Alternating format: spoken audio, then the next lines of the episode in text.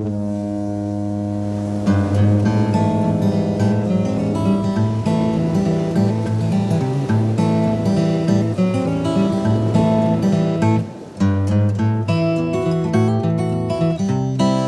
hallo und herzlich willkommen wieder hier im Podcast der NetNuggets zur insgesamt elften Folge und zur vierten Folge innerhalb dieses Podcasts zum Thema Verhandeln. Verhandeln in Netzwerken. Wir haben aufgrund von Urlaub, von Sommerpause, von Forschungsauszeit und Publikationszeiten und der Abgabe der Dissertationsarbeit von Christina, Christina übrigens herzlichen Glückwunsch an dieser Stelle, ein bisschen gebraucht, um erneut mit inhaltlich hoher Qualität on air zu gehen. Ja, aber nun sind wir wieder da und gehen gleich mal in die Vollen mit dem Machtthema. Wie ich ja schon in der letzten Folge angedeutet hatte, geht es um das Thema der Macht in Verhandlungen und es gibt da drei elementare Formen der Macht. Erstens die Macht der Struktur. Wir erinnern uns hier an das hierarchische Obersticht unter, ja, von pyramidalen Organisationen. Also die Macht der Struktur ist auch die Macht der Position. Zweitens haben wir zur Verfügung in Verhandlungen die Macht der Gruppe. Da geht es natürlich um Phänomene wie reale und virtuelle Flashmobs. Auch Meinungsbildung ist beispielsweise ein Gruppenphänomen. Und wir haben als dritte Macht in Verhandlungen zur Verfügung die Macht der Persönlichkeit. Ja, was man allgemein hin unter dem Begriff des Charismas deutet, wenn uns jemand in den Bann zieht, wir im besten Falle eine natürliche Autorität wahrnehmen, der wir vertrauen können. Die drei Mächte, die Macht der Struktur, der Gruppe und der Persönlichkeit, sind also die Mächte, die wir zur Verfügung haben und die wir auch berücksichtigen sollten. Denn ohne Macht geht nichts. Das wäre ja auch Ohnmacht. Und das ist ganz interessant. Äh, in Vorträgen und in Coachings bitte ich ab und an mal die Hand zu heben zu der Frage, wer will Macht? Ja, und dann gehen meist wenige bis einige Hände hoch. Das finde ich immer sehr interessant. Also die Frage, willst du Macht? Und du hebst jetzt die Hand, dann ist das ja eine klare Aussage. Willst du Macht und du hebst nicht die Hand, ist das auch eine klare Aussage. Und dann mache ich die Gegenprobe, wer will Ohnmacht? Und erstaunlicherweise meldet sich da niemand. Und bei jenen, die sich bei der ersten Frage nicht gemeldet haben, also wer will Macht, ja, dann wird es interessant, was bei der zweiten Frage passiert, weil man merkt, zwischen Macht und Ohnmacht gibt es eigentlich nichts. Und das ist natürlich genau die zentrale Frage, ähm, wie gestalte ich meine Macht, weil ohne Macht komme ich ja auch nicht weiter. Also ich, Jasmin, genieße es, Macht zu haben, denn Macht bedeutet für mich Einfluss und Einfluss, das will auch eigentlich jeder gesunde Mensch irgendwie haben. Aber es ist eben eine Frage der Ausgestaltung. Und wir können in Verhandlungen überlegen, welche der Machtmischungen, wie eben beschrieben, mir da jetzt auch weiterhelfen in meiner Verhandlung. Also wie viel Anteil ich aus Strukturmacht nutzen kann, aus Gruppenmacht nutzen kann oder auch meine eigene persönliche Macht einbringen kann. Also ich kann also die Mischung bestimmen. Und ich möchte das mal an einem ganz konkreten Beispiel sichtbar machen. Wir beobachten, dass eine Führungskraft aus ihrer Verantwortung heraus für eine Mitarbeiterin eine höhere Gehaltsstufe aushandelt bei ihren eigenen Vorgesetzten. Und das tut diese Führungskraft mit Blick auf die Arbeitgeberinnenmarke, die eine gruppendynamische Innen- und Außenwirkung hat. Das höhere Gehalt der Mitarbeiterin wird damit zu einem Symbol nach außen. Hier ist ein Arbeitgeber, der anständig entlohnt und, da, hier, und es entsteht ein Symbol nach innen. Hier ist ein Arbeitgeber, eine Arbeitgeberin, die meine Arbeit wertschätzt. Und jetzt gehen wir noch einen Schritt weiter. Wir haben jetzt also schon die Führungsrolle als strukturelle Macht hier im Spiel und die Gruppenmacht. Und die ganze Verhandlung führt diese Führungskraft jetzt mit persönlicher Integrität und Charisma, ja, indem sie klar macht, dass wenn es nicht zu dieser Höherstufung oder Höhergruppierung der Mitarbeiterin kommt, sie keine weiteren Aufgaben mehr in das Team reinnimmt, um das Team zu schützen, weil diese höherwertigen Aufgaben vom Team dann auch nicht übernommen werden können. Ja, das, jetzt passiert noch etwas. Hier wird nochmal persönliche Macht mit Gruppenmacht gemischt. Ja, ich schütze mein Team, dann, ähm, wenn wir das nicht bekommen, wenn wir diese erst diese diese Höhergruppierung der Mitarbeiterin nicht bekommen, ähm, dann haben wir auch äh, diese Funktion nicht, das wirklich zu erledigen und dann können wir auch höherwertige Aufgaben in dieser Form, die an uns herangetragen werden, nur bedingt oder gar nicht weiter übernehmen. Hier entsteht jetzt also eine Mischung aus ähm, struktureller Macht, aus doppelter Gruppenmacht und aus der Haltung der Führungskraft heraus, sich hier auch wirklich schützend vor das Team zu stellen. Ja, und das ist übrigens ein echtes Beispiel, das in mehreren Coaching-Fällen ganz, ganz praktisch umgesetzt wurde. Es ist also ein Beispiel für eine wirklich gute ähm, systemische Analyse, wie ich das mischen kann und wie Führungskräfte, wenn sie ethisch sauber handeln, eben sich auch natürlich für Dritte einsetzen. Lass uns das nochmal ein bisschen weiter runterbrechen auf deine Realität. Wer hat zum Beispiel in deinem Umfeld schon mal in positiver Weise diese drei Mächte, Position, Gruppengewinn und Charisma genutzt, um eine Sache nach vorne zu bringen in Verhandlungen? Ja, suchen wir mal Schritt für Schritt in deiner Erinnerung nach Good Practice erinnere dich bitte mal an jemanden, der oder die in positiver Weise mit seiner Position in einer Verhandlung eine Entscheidung beeinflusst hat.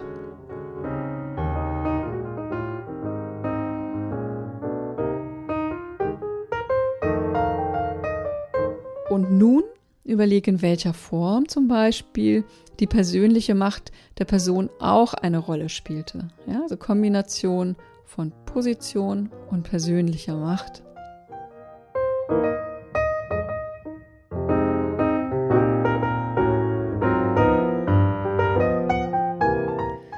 Ja, und dritter Schritt, überlege bitte, inwiefern in deinem Beispiel die Sache einer kleineren oder größeren Gruppe zusätzlich diente, ja, für die sich deine Beispielperson mit dem eigenen Status in der Struktur und mit der Persönlichkeit eingesetzt hat.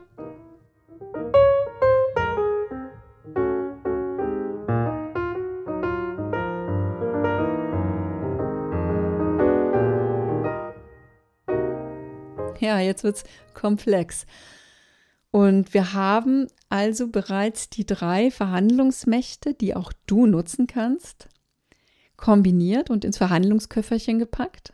Denn nachhaltiger Erfolg, Verhandlungserfolg entsteht in der Regel aus der Trias Persönlichkeit, Position und Gruppengewinn.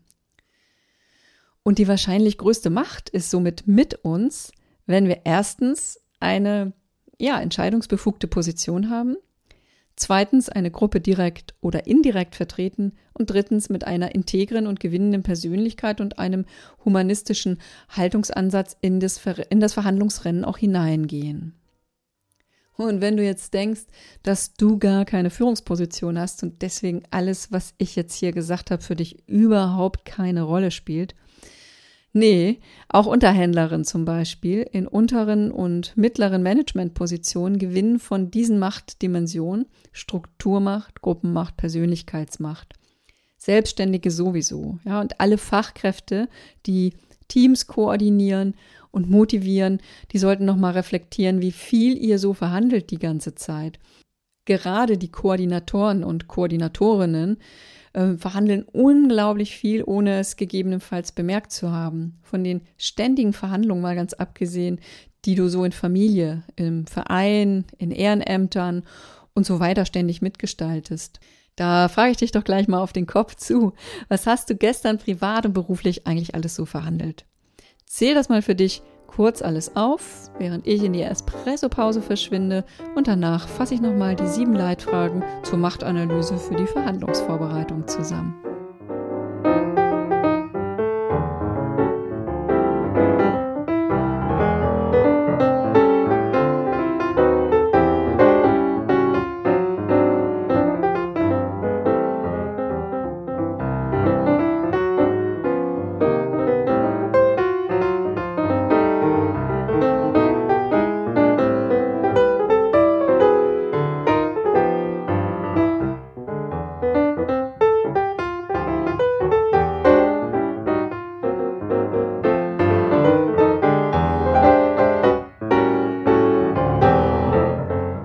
Zusammengefasst. Hier nochmal die zentralen sieben Fragen zur Machtanalyse in Verhandlungsvorbereitungen. Diese Fragen findest du übrigens auch in der Podcast-Beschreibung. Und ich mache das nochmal ganz klar und ganz transparent für dich. Die erste Frage ist, worin siehst du die größte Herausforderung in Bezug auf die bestehende Verhandlungssituation?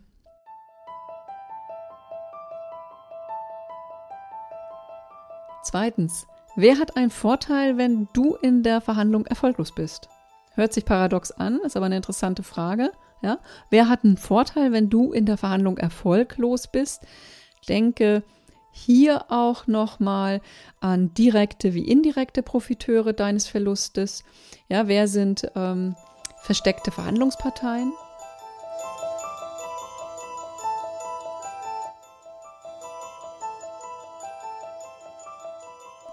Dritte Frage ist dann natürlich, wer hat neben dir einen Nachteil von deinem Verlust in der Verhandlung?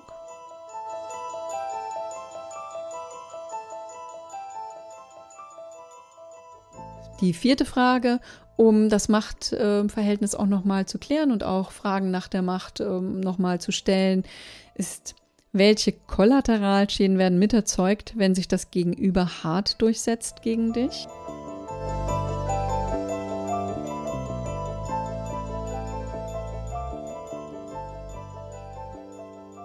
Und die fünfte Frage schließt da auch in gewisser Weise an. Sie fragt nämlich, wird kurz-, mittel- oder langfristig geltendes Recht und Gesetz verletzt. Ja, und das muss jetzt nicht im strafrechtlichen Sinne relevant sein, ja, der Verhandlungsverlust. Es können zum Beispiel auch drohende Verstöße gegen Finanzierungsbedingungen sein. Es können auch soziale Ungleichheiten sein, die entstehen, wenn dein Gegenüber sich gegen dich durchsetzt, mittel- und langfristig. Und das nimmt es ganz beiläufig mit dem Verhandlungserfolg dann auch äh, mit. Also diese Frage, wird kurz-, mittel- oder langfristig geltendes Recht und Gesetz verletzt?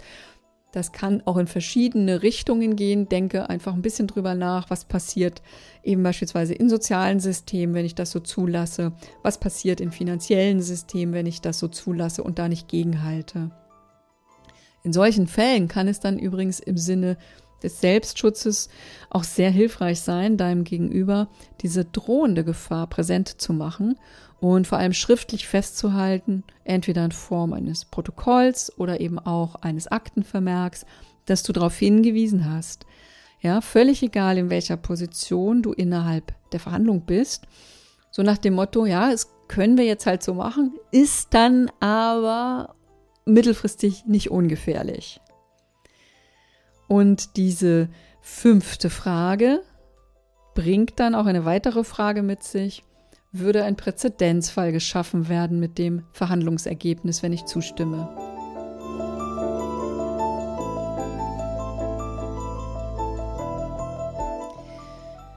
Und die siebte und letzte Frage schließt ebenfalls jetzt an die Präzedenzfallfrage an.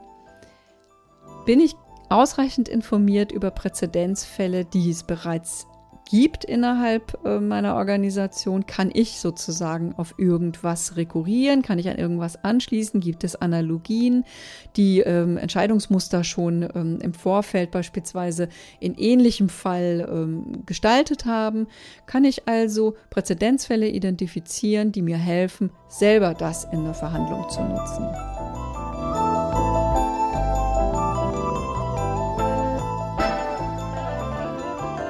Ja, mein Rat ist also ganz klar, ja, erweitere dein Wissen über die Möglichkeiten von Entscheidungsrahmen und auch von ähm, bisherigen Verhandlungen und wer zum Beispiel verdeckte Gewinnerinnen und Verliererinnen sein könnten. Denn das wird dir sehr wahrscheinlich den Verhandlungserfolg retten, wenn dich dein Gegenüber bilateral herunterhandeln will. Wenn du aber sichtbar machen kannst, welche Konsequenzen Verhandlungsergebnisse auch für Dritte haben, dann verändert sich auch der Wirkungsrahmen und du stehst eben nicht mehr allein im Verhandlungsraum.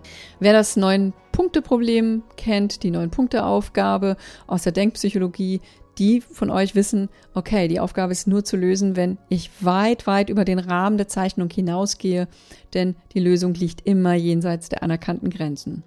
Und bei Coaches beobachte ich sehr häufig, dass sie versuchen, innerhalb der Verhandlungsgrenzen zu handeln, also innerhalb der akzeptierten Verhandlungsgrenzen und dass die eigenen Verhandlungsgegenstände oft sehr klein angesteuert werden und kleiner auch, als tatsächlich an Ressourcen benötigt wird. Ja, aber ehrlich, wie soll diese Rechnung dann aufgehen, wenn du weniger Proviant aushandelst, als du tatsächlich benötigst? Man rat also auch an dieser Stelle, sei ruhig ich wollte erst sagen mutig, aber ich sag mal ganz ehrlich, sei ruhig realistisch. Ja? Die größte Macht in Verhandlungen liegt in der kompetenten Vorbereitung und dem proaktiven Stellen von Fragen und dann darin mit großer Integrität vielleicht auch zu sagen, okay, das ist jetzt ein Verhandlungsergebnis, mit dem kann ich nicht leben und deswegen ne, gehe ich. Und dann sagst du mir jetzt vielleicht am Ende dieses Podcasts, ja, sorry, da kann ich ja noch so supi kommunizieren, ne? wenn ich in irgendeiner Form abhängig bin von meinem Gegenüber oder für Dritte verhandle und nicht hinter deren Werten stehe, dann bleibt das gemeinsame Gewinnen im Sinne von Win-Win ja eine Illusion. Hm, ja, hast du recht. Aber die Optionen, love it, change it or leave it, die bleiben einfach immer. Und Gegebenenfalls kämpfst du auch gegen eine vorauseilende Selbstbegrenzung. Ja, was ich damit meine. Eine vorauseilende Selbstbegrenzung in der Form, dass du eben deine Verhandlungserfolge möglicherweise kleiner ansteuerst, ähm, als du sie ansteuern solltest, ja, weniger Proviant schon forderst, als du vielleicht brauchst, wie sich diese vorauseilende Selbstbegrenzung eingenistet haben könnte und wie du sie zumindest vorübergehend ausschalten kannst, das mache ich dann in der kommenden Folge deutlich. Ja, und in diesem Sinne, dir ein erfolgreiches Vorbereiten erstmal mit den sieben Machtfragen aus dieser Folge. Und du findest die Leitfragen, wie gesagt, auch noch mal in der Folgenbeschreibung. Ich sage dann jetzt Tschüss und auf Wiederhören. Und bis zur nächsten Folge hoffentlich, wenn es in Bezug auf mögliche Selbstbegrenzung heißt Kill Your Honey. Das war Jasmin und Christina, heute aus Bremen.